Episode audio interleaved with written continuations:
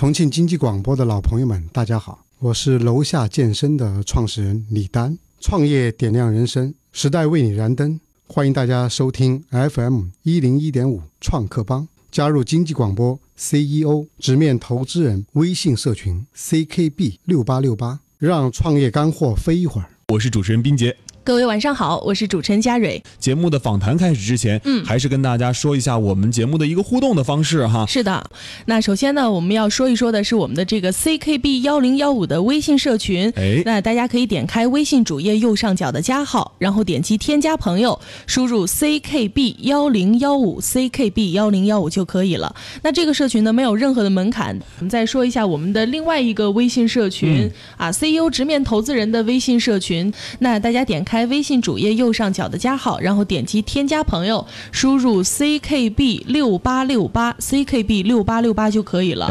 那在这个社群当中呢，啊，有一个添加的门槛，需要各位是 CEO 或者说是联合创始人，因为在其中呢，不仅仅是有 CEO 联合创始人，还有各方的投资人。没错，那除了这个微信社群之外，你也可以直接在新浪微博搜索。斌杰幺零幺五，斌是彬彬有礼的彬，杰是豪杰的杰，然后可以看到我们的一直播哈啊，也是在跟大家视频直播我们的节目。我是楼下健身的创始人李丹，我呢在零二年以前呢都是从事纯技术的工作，零二年之后一直到我创办楼下健身这个项目之前，这个之间一直在从事广告传媒的工作，因为工作关系，长期呢。没有一个比较固定的这个生活的一个轨迹。嗯，OK，也就是当时这个呃作息时间比较不固定，然后没有时间去锻炼身体，然后突发奇想想到了这个项目，于是乎就把它完做成了自己的一个创业项目了。对，哎，马上进入我们的呃快问快答，看看佳蕊今天的快问快答，他会在我们的微信群当中收集到哪些问题呢？那首先第一个问题呢？来自创客帮的一群的张毅，他说到：“楼下健身房的受众啊，这群消费者会不会太过于受限制了？这个群体太小。”嗯，好的，这个问题问问的非常的好，也是我们在创办这个项目之前一直重点考虑的一个问题。嗯，因为开在社区里，它的受众相对比较固定，我们怎么解决这个受众的基数比较小的问题？对，所以我们在立项之初呢。就考虑到整个项目一定是跟用户之间发生深度的粘性，让他能够重复消费，他整个消费的忠诚度啊，要远远的高于传统的商业健身房。那第二个呢，是来自创客帮四群无误，他就说到了，你们是如何做二十四小时健身推广的？呃，虽然我是做广告传媒出身的，但是呢，在整个这个项目的推广过程中，并没有运用太多的一些营销手段，嗯，或者一些呃媒体的推广手段，纯粹是。要我们的这个第一波用户，成为我们自己整个项目的一个体验者，以及好的口碑的一个传播者。对，就是这群种子用户，最后变成了你们的忠忠实粉丝。他们影响他们身边的邻居，影响他们的家人，影响他们的朋友。好的，那第三个问题呢，是来自创客帮七群的小爱，他说到：二十四小时半自助健身房，它这个半自助以及二十四小时这几个关键词是怎么体现的？好的，为了体现我们整个服务的一个便利性。二十四小时是我们对用户的一种承诺，它理论上来说可以在这个时间段，任何时间都可以来到健身房自己自娱自乐。但是呢，我们为了让部分一些初学者或者没有掌握到很好健身方法的人，能够有一个被指导的过程，我们在每天都会有固定的时段，嗯，有咱们的驻场的一些教练做一个指导。好的，那么来自创客帮五群的 H 他就说到了，目前你们的固定用户大约有多少？这个数量能不能很好的支撑健身房的一个运营？从我们项目去年年中创办到现在，有大半年的时间，我们的整个用户的一个叫做会员数在持续稳定的增长，而且它的重复的一个叫做续约率比传统健身的高很多倍。下面进入我们的一个访谈环节，要问这个楼下健身的概念。好，因为我们在做这个楼下健身的时候呢，也是基于对本身健身以及运动的一个爱好。嗯，怎么咱们整个原创的团队都是要么专业从事健身的，要么就是热爱健身的。但是呢，发现在整个城市的这个快节奏的生活的这个环境之下，嗯，咱们大部分低头族，包括上班的时间的碎片化，很难有比较成体系的时间到。健身房去。况且现在的交通问题、天气问题，包括上班的一种非规律性，嗯，都造成很多人有这个锻炼的这个愿望，嗯，但是呢，没有坚持下来。对，怎么来解决这个问题？首先要让大家能够持续运动、持续健身，方便，这是一个必须要解决的问题。所以我们这是项目定义的第一个特点，它方便，但方便一定要让它方便到极致。走出家门，十分钟之内就可以到达，嗯，一个比较专业的、比较温馨的、时尚的这么一个健身的环境，体验专业的一些设备，以及接受专业的一些指导，这是第一个特点。第二特点呢，结合现在健身人群的这种多元化，从青少年到女士、男士，包括中老年，他们整个健身的动力、运动动力都各有不同。我们呢？专门锁定了青少年以及年轻人减肥这个群体作为主要的一个服务的一个对象。事实证明呢，我们整个会员数里面有百分之六十的女性，百分之四十的男性，其中呢，这个十八岁以下的青少年、未成年人也占了百分之十五左右的一个比例。他们来健身的目的呢各不相同，但是呢，我们会对每一位健身的会员。结合他的身体情况需求，量身定制一套图文并茂，包括还有视频的这么一个健身计划，让他能够从一个什么都不懂或者什么都不会、不知道怎么开展的人，然后可以掌握一套比较基本的健身方法。这是我们第二个特点，叫为每个人量身定制健身计划。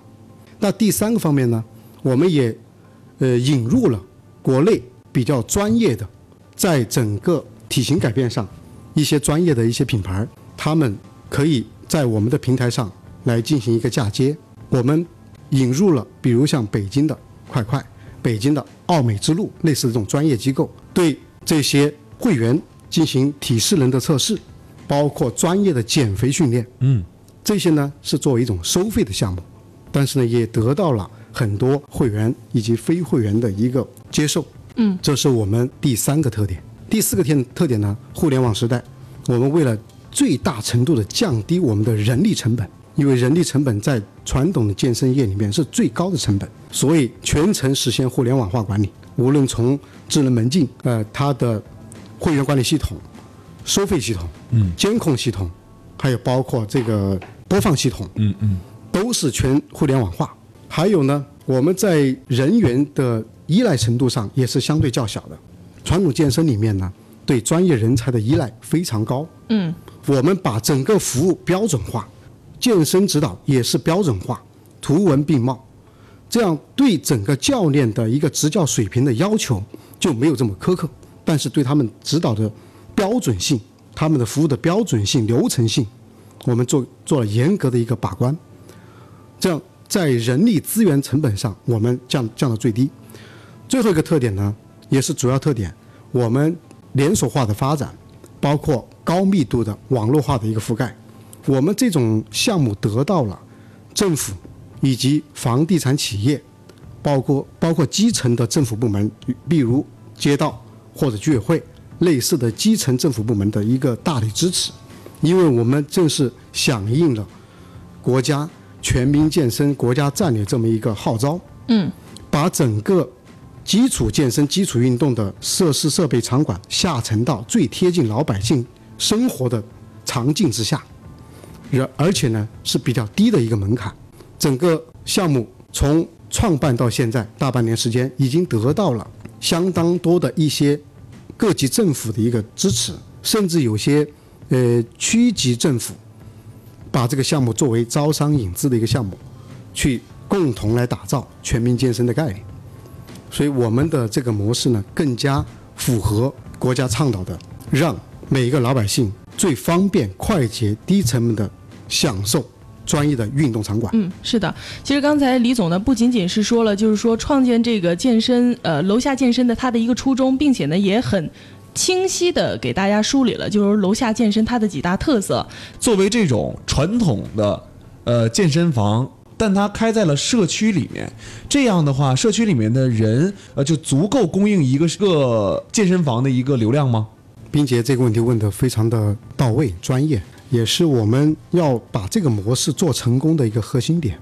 我们怎么在这个有限的一个用户基数之上，既能使它的整个消费达到支撑运营的一个要求，又能够把我们的这个服务成本控制住？我们呢是有几个举措来解决这么一个问题。一就是现在我们把整个服务的门槛，基础服务的门槛降得很低，但是呢，服务的品质并没并没有降低。嗯，我们导入的很多服务是使使现在的这个会员能够产生再次消费的，比如他从基础健身到一些专业的一些服务，以及他的健身带动他的家庭、他的孩子、他的邻居，所以我们整个服务体系呢是成一个链条的。呃，其实就是说。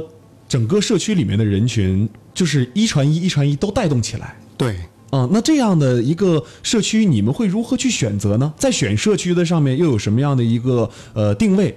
我们在选择社区呢，我们有定了十几个指标。嗯，当然十几个指标呢，主要是为了让我们整个选择更加科学，更加符合我们的项目。嗯，我们既不选择很低端的。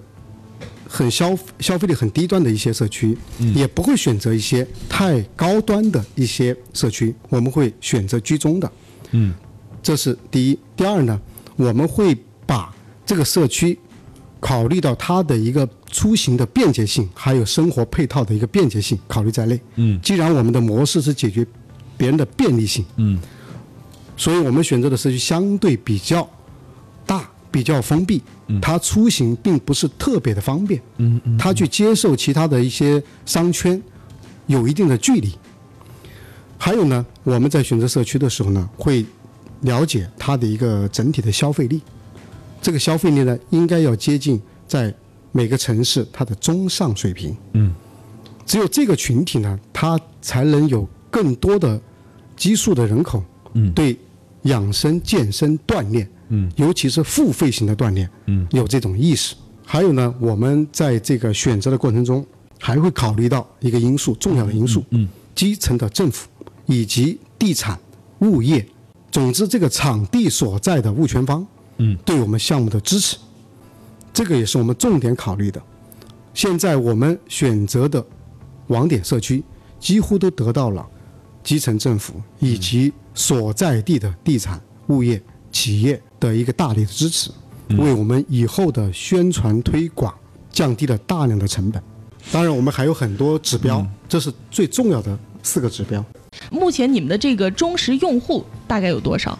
目前因为项目呢，从去年的五月份创办到现在，嗯，我们也在一个试错，包括在孵化的这么这么一个过程，嗯，所以整个。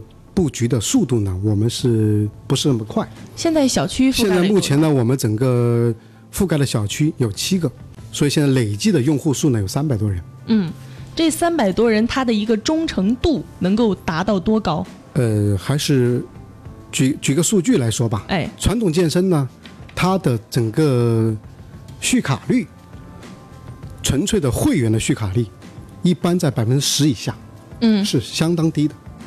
我们的这个会员的续卡率可以做到百分之六十以上。嗯，那比如说这个消费者哈，到你这儿来健身，然后呢，并且办了会员之后哈，他们在健身的过程当中有给你们提一些怎样的一些建议吗？现在呢，我们为了把项目打磨得更好，嗯，我们在所有的会员里面，每个店的会员里都会挑选一些叫做建言官、体验官，嗯，类似这这这么一个人。让他们呢定期给我们提供一些建议，包括一些批评。嗯，我们在这些可控的、可以承受的范围内，充分的尊重这些检验官、这些体验官的意见，把一些原来我们初办时候没有想到、没有留意到的一些问题，做了很多改良。嗯嗯。所以我们从第一个店到我们现在开的最后一个店，就截止到现在的最后一个店，它的整个服务的能力。它的服务的细节，都得不断的得到了大家的认可。其实作为楼下健身最好的一点，我觉得是成本很低。对，嗯，我们降低成本的目的不是增加我们的利润，嗯，而是降低间接的降低消费者进来的门槛。嗯，那我们个性化的服务，收费型的个性化服务上，也比传统健身低很多。嗯嗯嗯，就以私人教练这么一项费用来说，嗯，现在的行业标准大概两百五到三百五之间。嗯，我们呢，因为成本低，我们把所有的这个平台嗯。所消耗的全部节约下来，哎，反馈给消费者，我们只相当于传统健身这个费用的百分之五十不到。同时呢，在这里执教的教练能拿到比传统健身房更高的激励。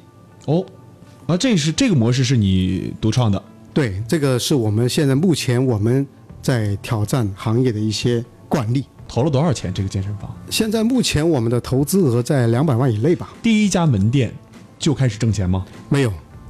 这个第一家门店呢，我们是做的测试怎么测的？啊，做的测试。嗯所以说在整整整个服务过程中呢，难免会有一些呃走弯路或者一些浪费的现象。嗯嗯，那这个前期投入阶段，比如说走的一些弯路有哪些呢？可以给大家具体说一下。啊，这个太多了，因为在这个任何的创业项目啊，哎你不可能在设计它的时候想得百分之百的周全。嗯，对，所以说我们在刚开始设定的很多大的指标上，有些是会出现了问题。但是呢，通过这么一两个测试点的一个积累，哎，我们后面就积累了大量的经验，在这个方面进行了优化。这个经验的积累也是我们本身能取得成功的一个重要的一个保障。那如果你考没考虑过，如果你这样去做的话，别人对你的可复制性会强很多，就是人家也可以在一个社区里面开一个这样的店呀。好，但凡非高科技的一些产品，对，或者非垄断性的一些产品，嗯，以商业模式创新的这种新的服务模式，都难以避免被别人剽窃或者叫做跟进复制。对对，所以咱们在设立这个项目的时候，所谓的那些门槛都是相对门槛，哎，所谓的壁垒都是相对的。对，嗯你只有把你的服务、把你的细节，包括刚才主持人说到我血和泪的一些代价，积累的很好，总结的很好，然后在速度上、在口碑上能够超越，在服务上制造一定的这个门槛。同时呢，我们嫁接很多一些资源再进来，嗯嗯，优化咱们的服务结构。所以这个这个模式呢，要想轻易的进行复制，它是需要时间的。现在这么多家店，你看得过来吗？现在我们就这么说吧，我可以在咱们电台上三天的节目，不用在现场。嗯，因为为什么咱们整个模式从创立之初，每个细节都会每周总结、每月总结，形成标准化。一旦固化下流程，就固化下来。嗯，所以在我们这里工作过只要超过一个月的员工或者管理者，嗯，他都能熟练的掌握所有的流程。而且我们呢还有一个叫做全员持股的模式，嗯，这是也是我们在项目创立之初比较好的一种尝试。目前它是非常成功的。对，现在团队有多少人了呀？现在我们的团队不到十二个人，这个数量还是很少的。你每一个店哈，都需要一个人在做管理吗？也是我们的一个呃创新的模式。我们叫二十四小时的半自助。为什么叫半自助？自助嗯我们不是无人值守，嗯，但是呢，也不是每人守一个店。我们会培训员工从守一个店到具备看三个店、四个店甚至五个店的这个能力，因为它每个店一旦它规范了以后，我们的人员一个人足以应付三到五个店的管理。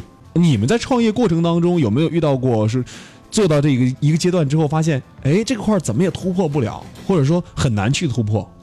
对，曾经出现过这种情况。什么样的一个问题让你比较棘手？呃，前期呢，我们对这个宣传嗯以及我们的这个承载力嗯这个问题是一个矛盾。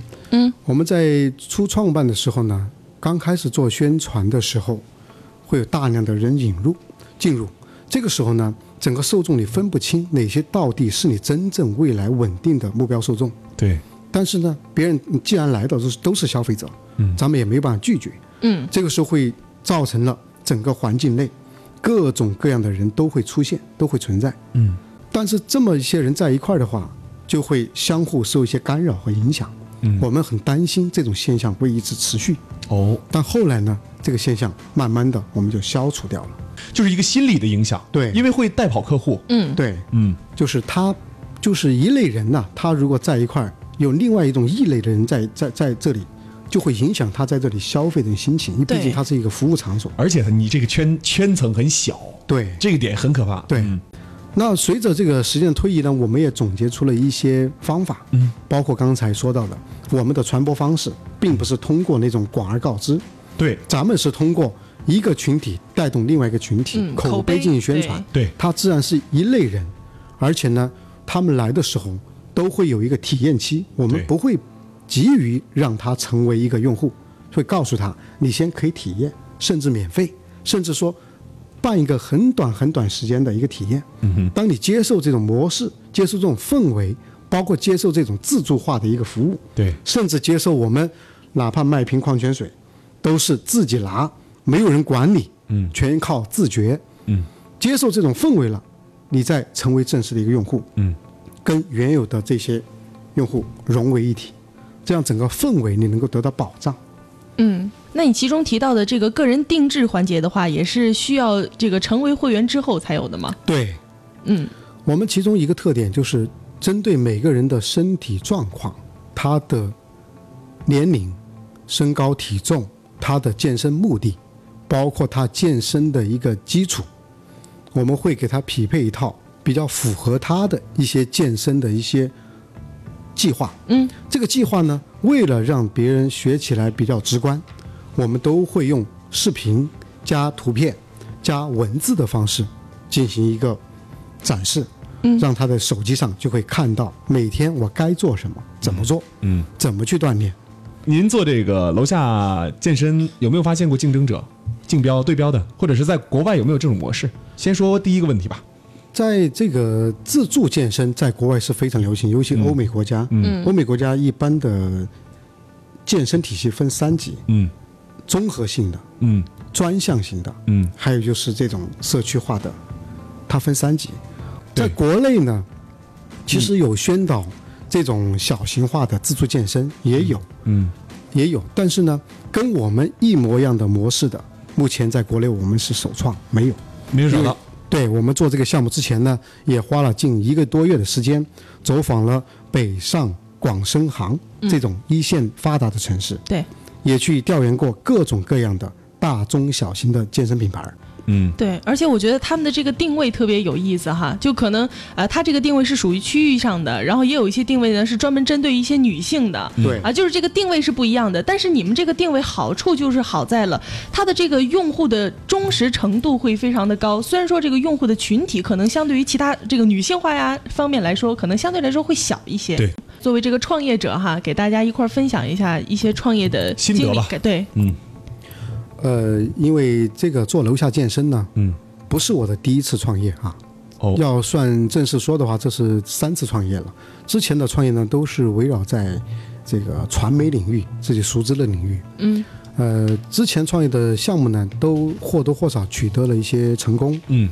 但是呢，咱们都是基于在比较熟知的这么一个领域，啊，跟着一些行业的一些领导品牌、领头羊，嗯。进行一些模仿。但在很多新模式的创创立的时候呢，往往你没有可借鉴的，对。这样呢会会找很多弯路。嗯。所以我们之前虽然做了市场调查，嗯。但是呢是抱着一种希望把它做成的这么一个心态去做的市场调查。嗯嗯很多东西呢，它会不太客观。嗯。